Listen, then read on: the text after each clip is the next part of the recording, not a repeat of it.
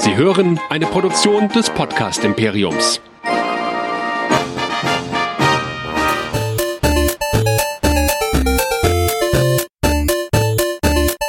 Ich bin Luke Skywalker und ihr hört Nerdizismus, der nerdige Podcast. Viel Spaß!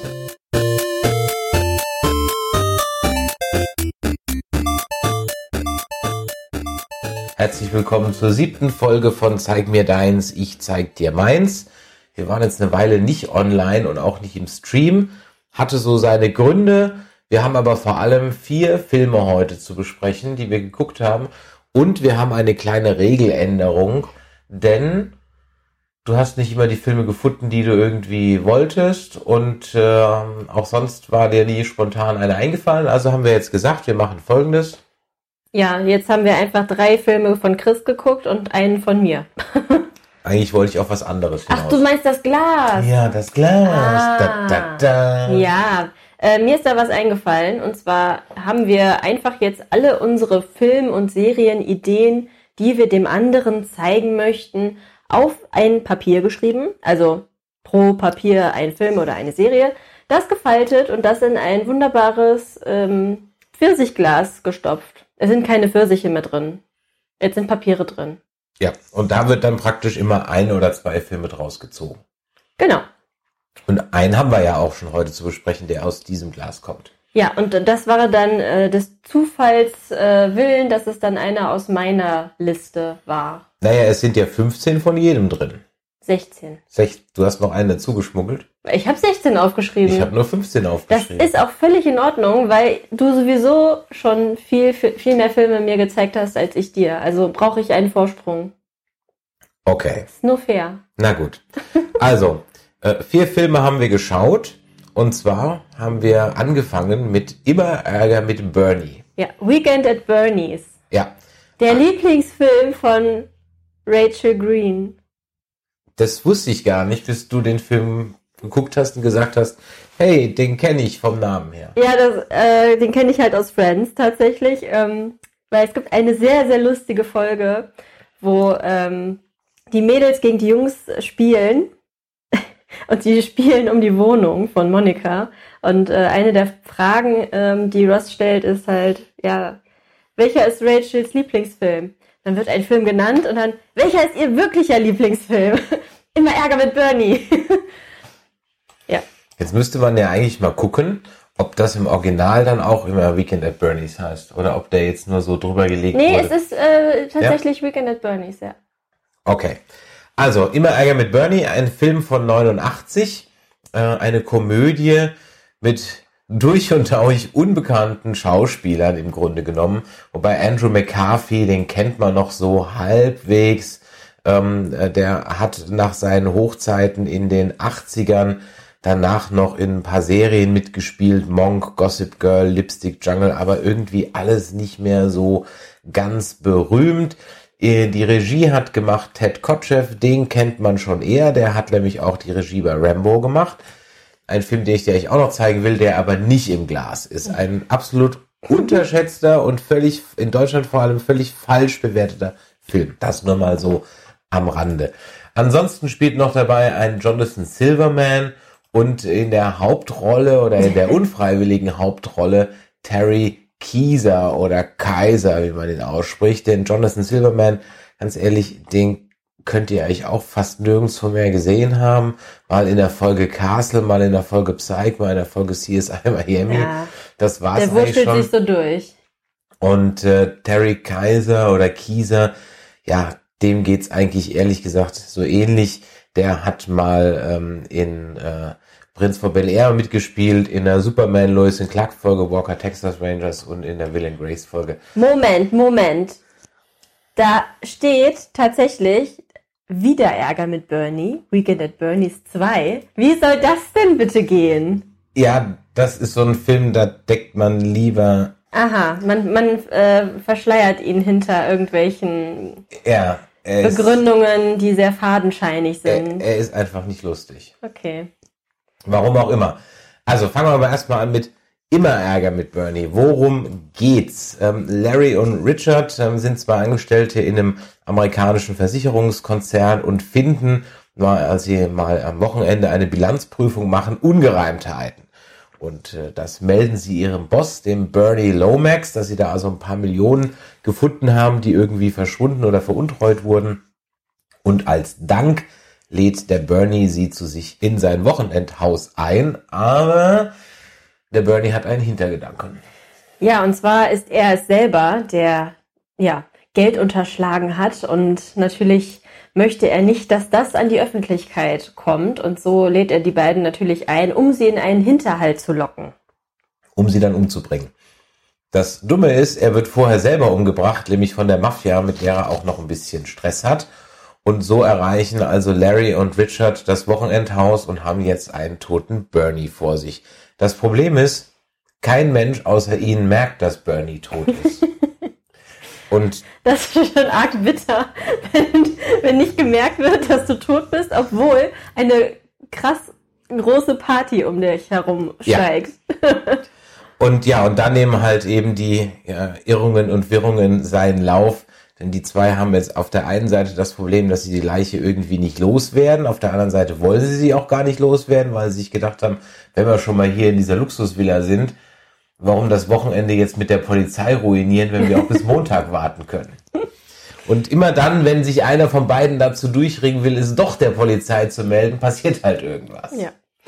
Also es ist ein wirklich sehr lustiger Film.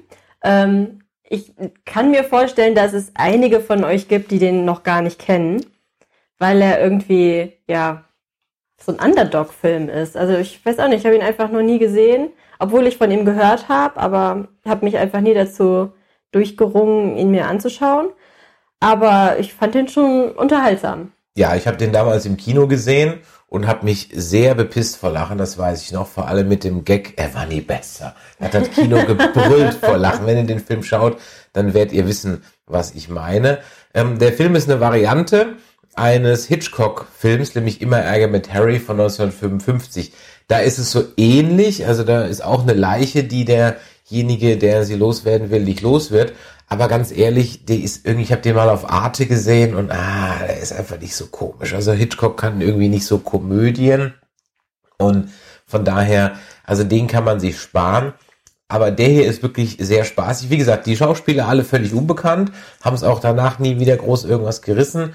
Ähm, aber der Film an sich ist einfach so eine nette, lustige Komödie, die tut absolut keinem weh. Ja. Sie macht in ihrer kleinen Welt durchaus Sinn. Also ich finde die, die, immer wenn du so denkst, jetzt macht es doch, jetzt geht doch mal zur Polizei, dann passiert wieder irgendwas, wo du denkst, ja, okay, gut, dann gehst du halt dann nicht zur Polizei. Der Film hat halt einfach diesen ehrlichen Humor. Was meinst du mit ehrlicher Humor? Ähm, das ist so, wie wenn ich Friends gucke, weil wir schon mal irgendwie beim Thema gerade waren. Ähm, es ist so ein, ja, es ist zwar so ein bisschen makaber, aber es ist so ehrlich. Ich weiß nicht, wie ich es beschreiben soll. Es ist einfach so ein Gefühl. Das ist einfach so, eine, so ein frischer Humor. Es ist einfach lustig. Es ist nicht so ein. Also es ist kein Pipi-Kaka-Humor oder ein, zweimal, ja. Ja, aber. Aber kein, kein äh, hier äh, voll normal Pipi-Kaka-Humor. Ja, ja. Oder sowas. Nee, das überhaupt nicht. Nee. Oder so Seth Rogen oder so gar nicht. Nee, gar nicht. Also, also es ist halt viel Situationskomik. Und man muss ganz ehrlich sagen, dieser ähm, äh, Terry Kieser, Kaiser als Leiche. Ja, das ist ja herrlich. Ist einfach grandios. Also es hört sich jetzt so total doof an, eine Leiche zu spielen, aber der spielt die wirklich sensationell. Ja, ja, muss man wirklich sagen. Einfach der Ausdruck, obwohl eine Leiche nicht viel Ausdruck hat, aber es ist wirklich witzig. Ja. Jetzt müssen wir mal schauen, ob man diesen Film irgendwo streamen kann. Denn das, wenn wir euch davon ja erzählen, dann muss man zumindest mal gucken, ob es irgendeiner streamt. Und deswegen schauen wir mal bei werstreamt.es. Und da müssen wir euch leider mitteilen, dass ihr den echten nirgendwo bekommt, außer bei Videobuster oder Filmit. Ich denke mal. Aber ich habe gerade eben gesehen, ich glaube bei YouTube kann man auch reinschauen. Ah, bei YouTube, okay. Also ähm, wenn ihr den bei YouTube sucht, da gibt's hier, sehe ich schon, wird direkt vorgeschlagen, Teil 1. Ja, und Teil 2. Da gibt's bestimmt auch einen Teil 2, also. Die Quali wird nicht die beste sein, aber ich sag mal so, für eine Komödie reicht es und den kann man mal so weggucken. Aber man muss auch schon hingucken, weil es ist halt viel Situationskomik. Ja. Also wenn man nicht hinguckt, dann entgehen einem durchaus viele Gags. Ich glaube, man könnte ihn ganz gut beim, Bügel, beim Bügeln gucken. Also das wird jetzt meine Mama sagen. Ich meine, das ist ja auch ein Qualitätsmerkmal, ein Bügelfilm. ja, genau. Ja. Also von mir kriegt er ja sowieso einen Daumen nach oben. Ja, von mir auch. Ich mich äh, damals im Kino schon beömmelt habe und es heute schon wieder gemacht habe nach 20 Jahren. Also von daher, den kann man absolut schauen. So, dann haben wir noch einen Film auf meinen Vorschlag geguckt, weil der eine Film, den ich eigentlich schauen wollte, Labyrinth, den kanntest du dann doch schon. Das ist einer meiner Lieblingsfilme und ich war entsetzt, dass Chris das nicht wusste. Ich war mir nicht mehr ganz sicher. Es gibt, es gibt ja so viele. Ich wusste nicht mehr, ob das jetzt Legende war oder Labyrinth. Ähm, aber von einem wusste ich, dass du den definitiv noch nicht geschaut hast, weil der ist auch irgendwie so, nachdem er im Kino war, ist er in der Versenkung verschwunden. Dabei ist er eigentlich sogar mit von tollen Leuten gemacht worden. Also von Ron Howard in der Regie, die Musik hat James Horner gemacht, ähm, die Idee ist von George Lucas und äh, der Hauptrolle haben wir Val Kilmer. Und es ist nicht Batman und Robin, Naja, Der ist auch Val. Kilmer, Val Kilmer ist nicht die Hauptrolle. Naja, okay, nicht die Hauptrolle.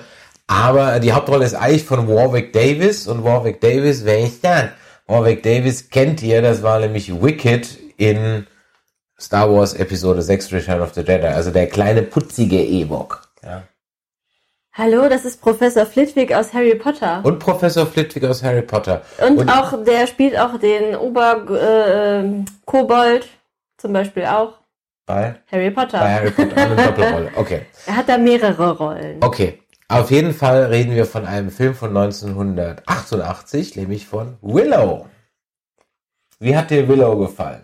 Du Mir- kanntest ihn noch gar Nee, nicht. ich kannte ihn noch gar nicht, was, äh, was ich auch irgendwie seltsam fand, weil es ja eigentlich auch so ein Genre ist, was ich sehr, sehr gerne schaue. Ja, ich kannte aber das, ähm, das Plakat. Also ich hatte den Film, glaube ich, irgendwann schon mal damals in der Bücherei ähm, zum Ausleihen in der Hand auf VHS und habe ihn aber irgendwie nie mitgenommen. Weil ich weiß auch nicht, hat mich dann vielleicht doch nicht so angesprochen. Keine Ahnung. Ähm, der Film hat mir sehr gut gefallen. Ein bisschen lang war er, Mhm. aber wirklich sehr schön aufbereitet mit einer ähm, ja, netten Geschichte.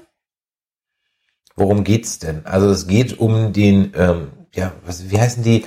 Ähm, sind keine Zwerge, nee, Daikini sind die Menschen und äh, Ah, wie heißen die die, Kleinen? Ähm, wie heißen denn die Kleinen? Ja, genau. ähm, ja, es fällt mir gerade auch nicht mehr ein, ähm, weiß ich nicht mehr. Auf jeden Fall gibt's ein Zwergenvolk äh, und einer der Bewohner davon ist äh, Willow und der möchte ein großer Zauberer sein und eines Tages spült es an seinen Fluss ein Menschenfindelkind. Und dieses äh, Findelkind namens äh, Elora ist äh, ja ein prophezeites Kind, das die böse Königin Bafmorda eines Tages vom Thron schubsen soll. Und da hat die Bafmorda natürlich was dagegen und deswegen sucht sie im ganzen Königreich hoch und runter nach diesem Kind. Und äh, ja, deswegen muss äh, der Willow aus seinem Dorf ausziehen und eigentlich will er das Kind ja nur zurückgeben. Erst so unterwegs lernt er immer mehr, was mit dem Kind auf sich hat. naja, er will es eigentlich einfach nur, also die Sie wollen einfach nur loswerden, weil ähm, sie sonst im Dorf Ärger bekommen. Ja, und so macht er sich halt auf die Reise und ich muss sagen, Leute, dieser Film hat so viel von Herr der Ringe. Umgekehrt, Herr der Ringe hat so viel von Willow. Richtig, es ist, es ist andersrum. Aber wenn man den halt jetzt so schaut, in der Reihenfolge, wie ich es jetzt gemacht habe, dann denkt man, oh, das ist aber echt hier Auenland. 100% getroffen irgendwo. Ähm, ja, wir haben da ein paar Gefährten, die sich auf die Reise machen. Ja, Ja. und es gibt einfach so verschiedene Stationen und dann kommen noch andere Völker und also die Brownies heißen die. Dann gibt's eine Fee, die dann sehr an Galadriel erinnert. also die Parallelen sind äh, doch wirklich sehr äh, erstaunlich. Ja, da weiß man. Und äh, hier unsere Hauptrolle Val Kilmer, die habe ich gar nicht erst als Val Kilmer erkannt, weil er noch so jung ist. und noch nicht so ähm, mopsig. Ja, richtig, nicht so aufgedunsen. Ähm, er war mal schlank, ja. Ähm, ja, der ist halt so der ähm, Matt Martigan heißt er. Matt Mar ja genau. Martigan, Matt Martigan. Der äh, ist so eine Art äh, Aragorn. Aragorn zweiter Klasse, aber eher. Allerdings. Der ist mehr so der Volltrottel. Ja, und so zieht man eben durch die Lande, immer verfolgt von den Schergen von Ba- ähm, Buff Morda und erlebt halt ein Abenteuer nach dem anderen. Du hast diese Brownies schon angesprochen, das ist nichts zum Essen, sondern das ist ein noch kleineres Volk als die Zwerge. Die sind ungefähr so Barbie-Puppen groß. Ja. Ja. Und die sollen so ein bisschen der Comic Relief sein.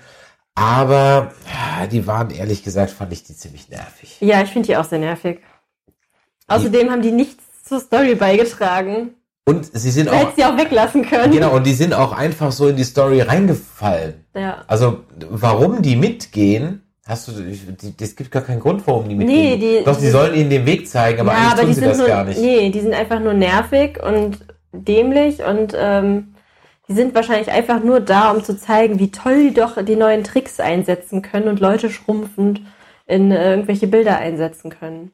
Ja, und sie waren auch dafür da, weil dass sie diesen Liebeszauber dabei haben. Warum Ach auch ja. immer sie den dabei haben. Ja. Also das sind alles so kleine Side-Geschichten, die ähm, ja während der großen Geschichte so nebenbei irgendwie laufen. Ja, das Ende verraten wir jetzt auch nicht, oder? Nee, das Ende verraten wir jetzt noch nicht, weil den Film kann man sich durchaus gucken. Also, ich habe ihn jetzt auch seit 20, 25 Jahren zum ersten Mal wieder gesehen, weil der fast nie im Fernsehen läuft. Und äh, Ich habe das auch nie irgendwie im Fernsehen gesehen oder so. es kommt ganz selten im Fernsehen, fast nie. Und man muss echt sagen, also er ist schon gut gealtert. Also die Ja. Tricks sind okay. Also ein paar, dieses Monster, dieses zweiköpfige, das war schon eher so. Da hab ich mir gedacht, aber das war halt eben die Auswahl. Du erinnerst dich an die, an die Mhm. Alternative, die die bei Reise zum Mittelpunkt der Erde hatten. Da haben die sich auch überlegt, machen wir so ein Stop-Motion-Monster. Ja, oder nehmen wir halt Batagamen und setzen sie in ein Terrarium und filmen sie einfach. Naja, aber du musst doch überlegen, dass jetzt zum Beispiel dieses Monster bei Willow, das war auch wieder so ein, okay, hätte nicht sein müssen, hat nichts zur Story beigetragen. Vor allem frage ich mich, oder Also ich glaube, sie das haben hat sich, auch gar keinen Sinn gemacht. Ja, und sie haben sich auch keinen Gefallen getan, diese Szene so bei am helllichten Tag spielen zu lassen.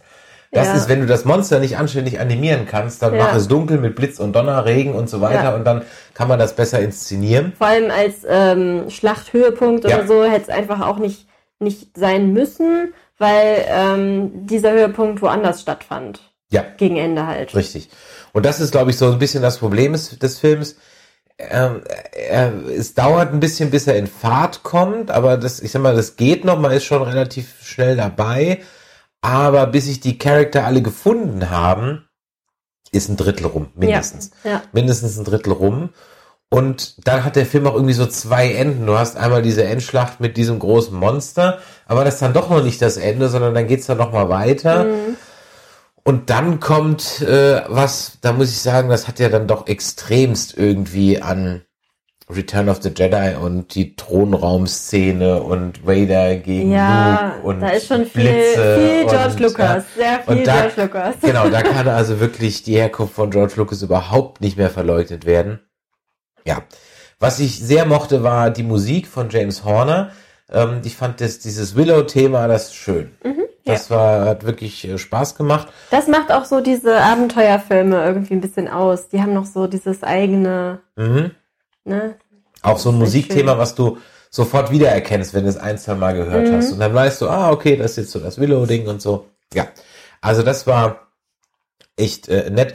Also, wie gesagt, von mir würde ich sagen, ah, Daumen hoch, so, ein so, ein so ein Viertel nach oben, so zehn vor zwölf.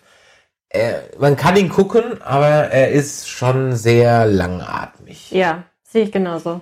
Ja? Also ich werde ihn mir auch in den nächsten 20 Jahren wahrscheinlich nicht anschauen. Ich glaube aber, dass äh, Kinder noch ihre Freude damit haben. ja, das auf jeden Fall. Wenn du dem so irgendwas zwischen 12 und oder 8 und, und, und 13 zeigst, die haben Spaß damit. ja, denke ich auch. Ja. Ja. Also von daher, und auch hier wieder wollen wir mal eben schauen, ob ihr den Film online irgendwo gucken könnt, auf legale Weise. Ähm, ihr findet Willow auf, Disney Plus. auf jeden Fall auf Disney Plus, ganz genau. Da ist er natürlich dann for free, beziehungsweise habt ihr bezahlt. Und er ist auch nur noch auf Disney Plus. Das heißt, die Rechte sind komplett wieder bei Disney. Also den könnt ihr auf Disney Plus gucken. Und dafür, dass ihr das Abo ja schon habt, können wir nur sagen, guckt ihn euch an. Ja. So. Ist auch so ein Bügelfilm. also wenn ihr mal viel bügeln müsst. Ja, Zum Beispiel Sofastoffe. Das dauert lang. zum Beispiel. so, und dann haben wir äh, jetzt noch zwei Filme. Und vielleicht fangen wir mal mit deiner Wahl oder machen wir mit deiner Wahl mal weiter. Ja, wir haben gestern aus dem Glas den Zettel gezogen, den ersten Zettel, und dra drauf stand Crimson Peak. Ja, Ja, ein Film von Guillermo del Toro mit äh, ja, Mia Wasikowska in der Hauptrolle, die man unter anderem kennt aus Alice im Wunderland, die die Alice gespielt hat. Dann mit Jessica Chastain und Tom Hiddleston. Ja, und Charlie Hunnam, der spielt dann auch noch mit und dann halt noch so ein paar andere. Aber eigentlich geht's um diese drei ähm, Charakter, Tom Hiddleston, Mia Wasikowska, Jessica äh, Chastain.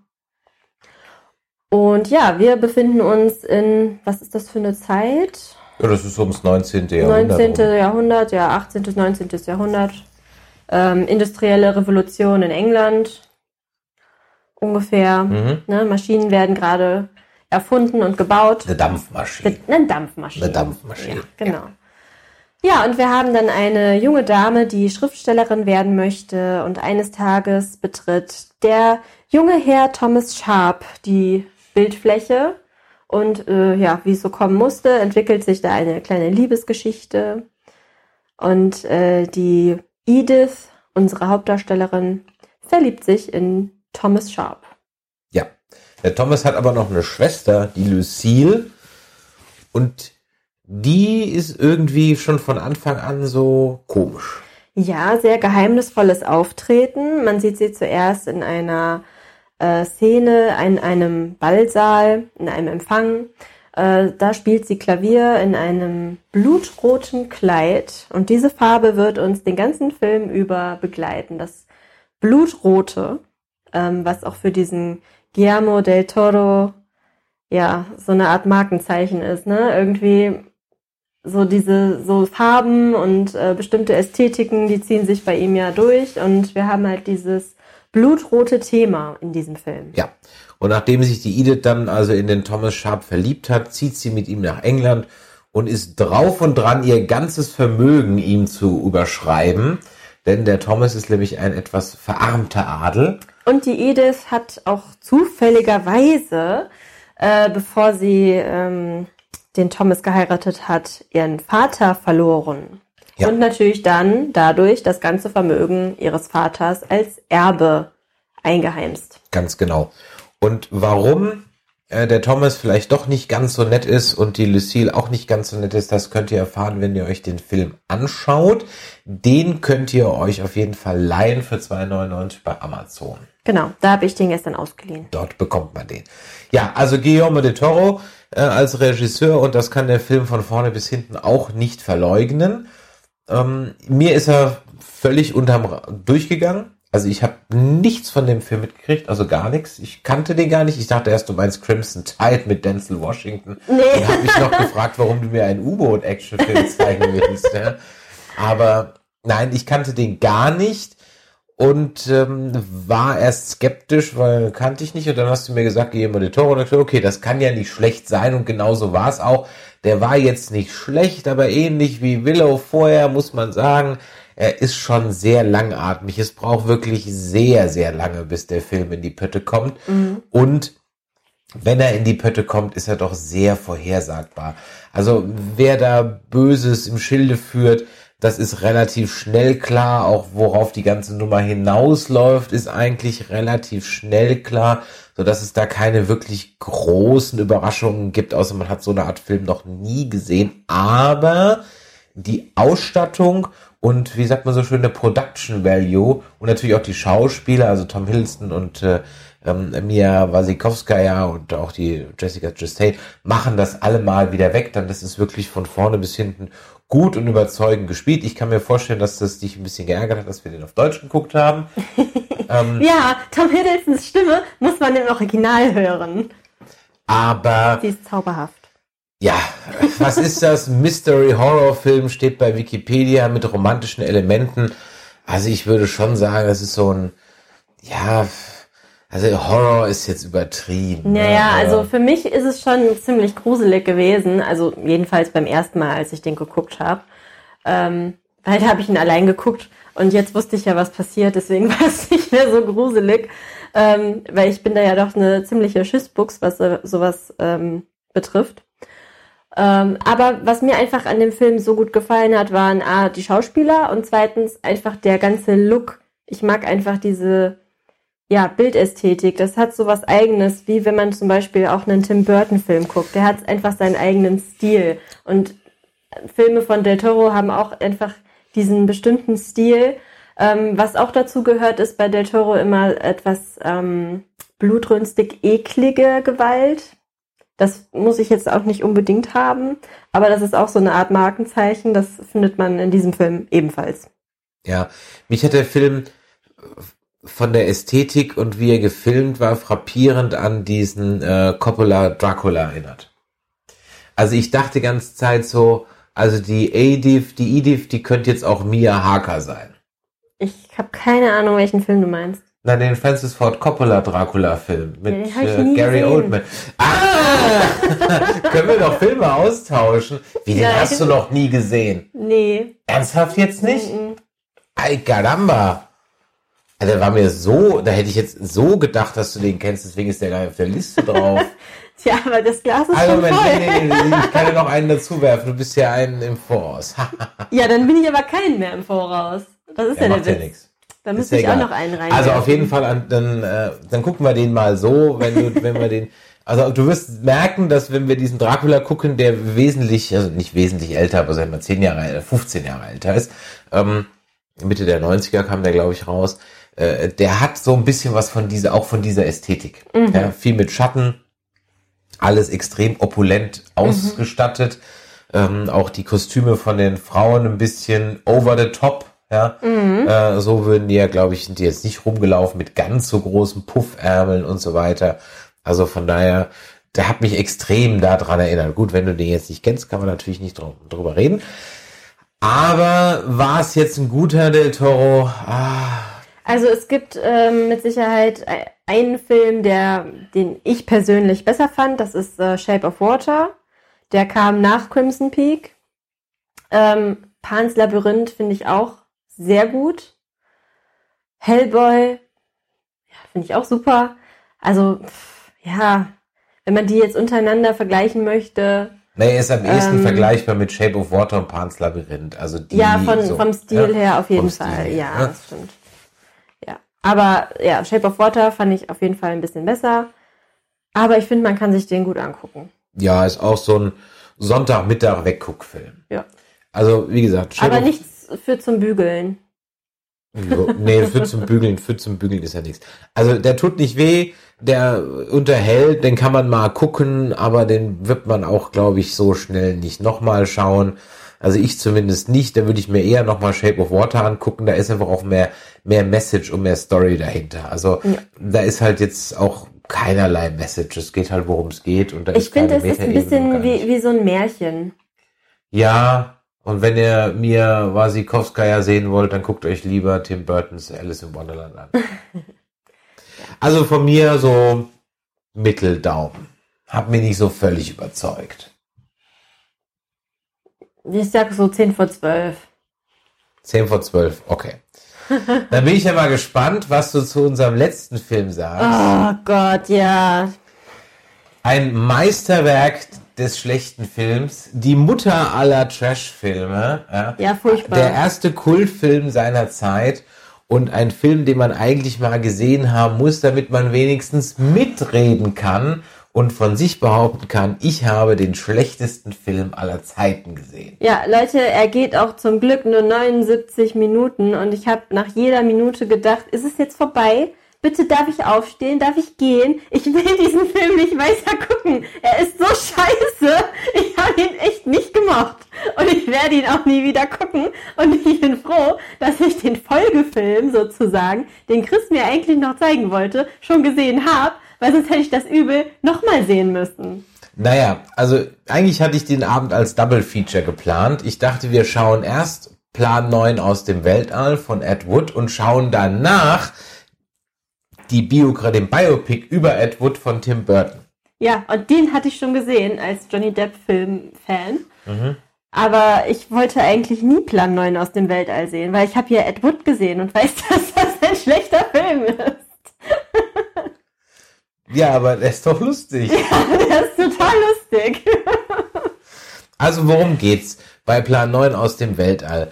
Ähm, den den Plan 1 bis 8 kennen wir nicht, die sind wahrscheinlich gescheitert und deswegen ähm, gehen die Aliens, die äh, in klassischen fliegenden Untertassen auf der Erde landen, ähm, gehen also sofort zu Plan 9 über und Plan 9 heißt, wir erwecken die Toten der äh, Erde zum Leben und werden dann die Menschheit überrollen, weil diese Außerirdischen, die viel alter, älter sind als die Menschheit, wissen nämlich, dass die Menschen als nächstes nach der Atombombe und der Wasserstoffbombe als nächstes eine Waffe erfinden werden, die die Sonne explodieren lässt. Und dadurch, dass dann diese, unsere Sonne explodiert, werden alle anderen Sonnen im ganzen Universum auch explodieren, weil es eine Kettenreaktion gibt. Und deswegen wollen die Aliens die Menschheit vernichten und starten eben mit Plan 9. Und das Problem ist, der Plan 9 kommt irgendwie nicht so in die, in die Der. Plan, der Plan ist einfach dämlich. Ja. Ich weiß gar nicht, was ich zu dem Film sagen soll. Der ist einfach so schlecht. Ist, also ist es die Besetzung? Sind es die Ritterkostüme? Ich weiß es nicht. Glaube, es könnte Bela Lugosi sein. Der ja nur, weiß ich nicht, drei Minuten zu sehen ist. Ja, und dann verstirbt und dann durch einen Schauspieler gedoubelt wird, der ihm aber nicht ähnlich sieht und der die ganze Zeit deswegen seinen Vampirumhang einfach vors Gesicht hält.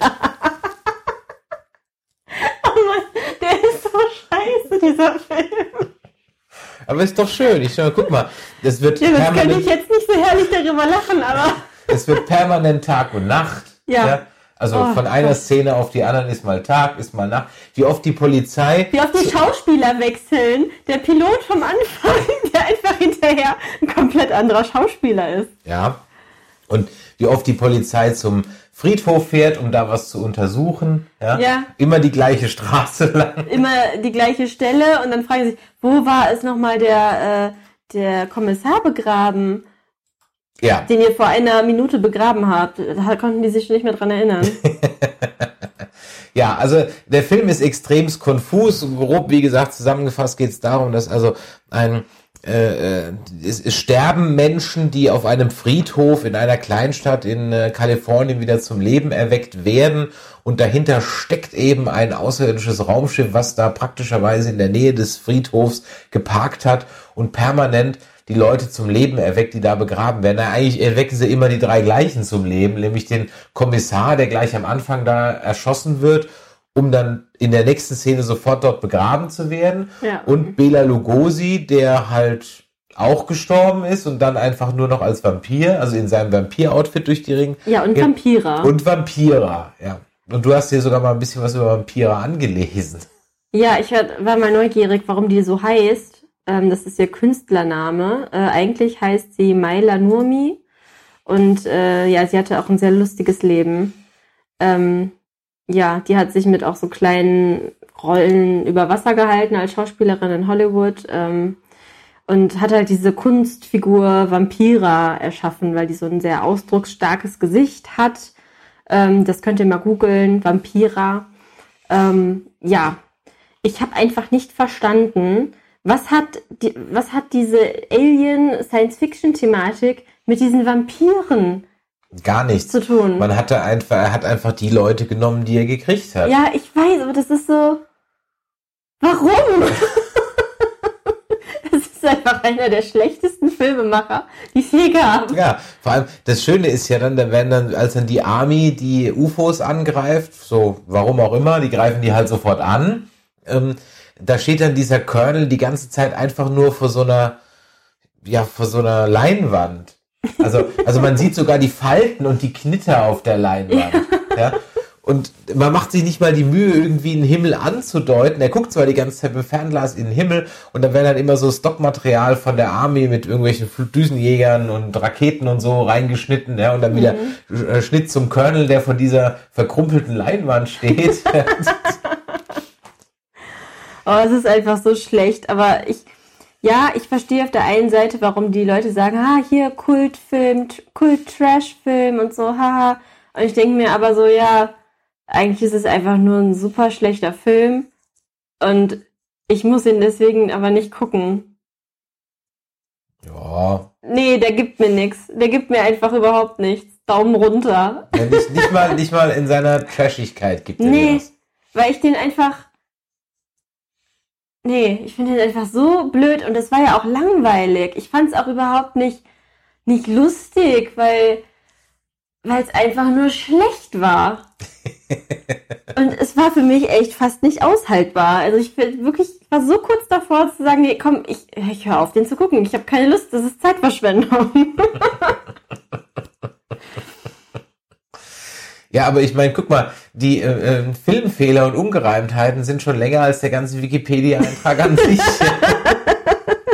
Ja, guck hier da. Die viel zu kleinen Grabsteine und Kreuze fallen um oder wackeln mehrmals, als die Ja. Akteure diese fallen. Ja, ich habe nämlich auch gesagt, guck mal, diese Pappdinger. das war halt alles Pappe. Das Mobiliar verschiebt sich, das Grab, äh, was, was zu sehen ist, bevor Inspektor Clay ihm entsteigt, ist für diesen viel zu klein. oh Mann. Ja. Durch seine Augenbewegung verrät Criswell deutlich, dass er seine Monologe am Anfang und am Ende des Films abliest. ja, das war dieser Wahrsager. Ja, ja, genau. Und dann gibt's nämlich am Anfang, beziehungsweise zwischendurch, einfach diesen Erzähler im Film, der dann die ganze Zeit erzählt, was passiert. Deswegen ist der Film auch nur 79 Minuten lang. Kein Filmmaterial da war, um die Geschichte zu erzählen, Nein, sondern nein. die musste vorgelesen werden. Genau, die, die Geschichte. meisten, die, also die Boah. entscheidenden Handlungselemente werden eigentlich alle vorgelesen, ja. Also Leute, guckt euch den einfach nicht an. Das ist es echt nicht wert. Also sage ich, meine Meinung. Braucht man nicht sehen. Also ich sage, wer gepflegtem Trash was abgewinnen kann, und zwar unfreiwilligem Trash, nicht irgendwie Asylum-Filme, weil die sind ja absichtlich äh, trashig gemacht, sondern wer dem gepflegten Schund was abgewinnen kann, der sollte sich Plan 9 aus dem Weltall auf jeden Fall mal anschauen. Das Schöne ist, ihr könnt den noch bis 31.10. auf arte.tv, also auf der Arte-Webseite, kostenlos anschauen. Ach Gott, bei Arte, da muss es ja wirklich kulturell wertvoll sein. So sieht's nämlich aus, ja. ja. Wenn du mir nicht glaubst, dann glaub wenigstens Arte. Okay, Leute, bildet euch selber eure Meinung. Wenn euch der Film zusagt, dann bitte viel Spaß. Ich möchte da niemandem im Weg stehen. Ähm, ich persönlich ähm, werde mir diesen Film nie wieder anschauen. Naja, du kannst ja, man kann ja zumindest sagen, wenn es euch jetzt interessiert und ich euch aber den alten Schinken da nicht anschauen wollt, dann versucht doch wenigstens mal Ed Wood Ja. von Tim Burton zu schauen. Genau, Den Ed Wood, Biopic über ihn. Ed Wood äh, ist auch wenigstens dann lustig. Ja, absichtlich lustig. Ja, Ja. Ah, genau. Und auch gut gemacht. Also da ist, glaube ich, wer ist denn da? Bill Murray ist dabei. Jetzt muss ich Sarah. Jessica Parker, Johnny Depp als Ed Wood. Genau. Ähm, wie gesagt, in der die Regie von Tim Burton, auch von 94 ist der schon, auch schon was älter, genau. Ja, Patricia Arquette ist dabei. Ja, Bill Murray hatten wir schon gesagt, Martin Landau. Ja, also von daher, das ist auf jeden Fall ein Jote Film und über den bin ich ja ehrlich gesagt auch nur auf den Plan 9 gestoßen. Also ich habe vorher von ähm, Plan 9 auch so nix, nix, äh, nix, nix ge gekannt und nix gehört. Und von daher äh, war das eigentlich so die Nummer, wo man da reingekommen ist. Also und dann hat's mich interessiert und dann habe ich mir den auf DVD gekauft und muss sagen, ich fand den sehr spaßig. Aber ich habe halt auch ein Fable für Trash. Ja. Ja. Und äh, deswegen ist jetzt die Frage, möchtest du mit mir jetzt noch den Trashfilm, den ich gestern Abend angefangen, angefangen habe, noch zu Ende gucken? The Crow. Nein. Aber bei Link spielt mit. ja, das macht nichts. da hat er angefangen, The Crow zu gucken und sein erster Kommentar war, es könnte ein äh, Guns N' Roses Musikvideo sein. Ja, genau. Also ich habe äh, einen Kultfilm der 90er Jahre nie gesehen, nämlich The Crow mit Brandon Lee. Ich weiß nur, dass halt, wie gesagt, Brandon Lee im Rahmen der Dreharbeiten dieses Films aus Versehen erschossen wurde. Und mehr weiß ich über den Film nicht. Und ich weiß, dass der bei unseren Mädels zum Abi war Brandon Lee halt, ach, und der ist so schön und der sieht so super aus und ai, ai, ai. Und ähm, äh, leider ist er ja tot. Und Brandon Lee, wie gesagt, der Sohn von Bruce Lee, ähm, der hat's aber Ah, Wie, das, der, der spielte dann so in einer Liga mit River Phoenix. Und, äh, Eieiei, nee, den finde ich Ja. jetzt nicht so attraktiv. Ja, musst ja auch nicht, ne? Hast ja mich. so, also ich gucke den jetzt, äh, glaube ich, noch zu Ende, zumindest äh, übers Wochenende, über Ostern. Ich darf ja leider keine Sandalenschinken in den Pott werfen. Nein, Gott Sonst sei hätte ich ja da noch ein bisschen Kuvadis Dank. Oh, nee, bitte äh, nicht. die zehn Gebote. Nein, danke. Hur. Nein, danke. Ah, nicht? Mm Kennst du den alten Ben Hur Gag? Spiel mal Ben Hur, der Ben, du bist die Hur. Ah. Aber ich weiß, dass der elf Oscars bekommen hat. Ja, und der, das Remake ist so grottenschlecht. Also ich weiß gar nicht, warum man so einen Film überhaupt als Remake macht. Aber ja, der ist auch zu Recht völlig Fragen wir uns bei vielen Filmen. Ja, das fragen wir uns bei vielen Filmen. So, wir sind gespannt, was wir jetzt gleich aus dem Glas ziehen werden. Genau, gleich ist wieder die Glücksfee dran, einen Zettel rauszuziehen. Ja, und dann werden wir uns diesen Film anschauen und sobald wir wieder zwei, drei Filme auf der Pfanne haben, hören wir uns wieder. Wenn euch das heute hier gefallen hat, dann lasst doch mal ein Däumelein nach oben und äh, schreibt uns doch mal ein Review auf iTunes. Da freuen wir uns immer über Bewertungen. Ihr könnt auch eure Meinung auf Twitter ähm, bekannt geben. Da findet ihr uns auf jeden Fall unter Nerdizismus. Ähm, ihr könnt uns auch eine E-Mail schreiben an info@nerdizismus.de und eine WhatsApp, Telegram, Schrägstrich Sprachnachricht unter 0152 596 47709. Ja, dann freuen wir uns schon mal beide auf den nächsten Film und ihr euch vielleicht auf Folge 8 von Zeig mir deins, ich zeig dir meines. Viel Spaß, tschüss.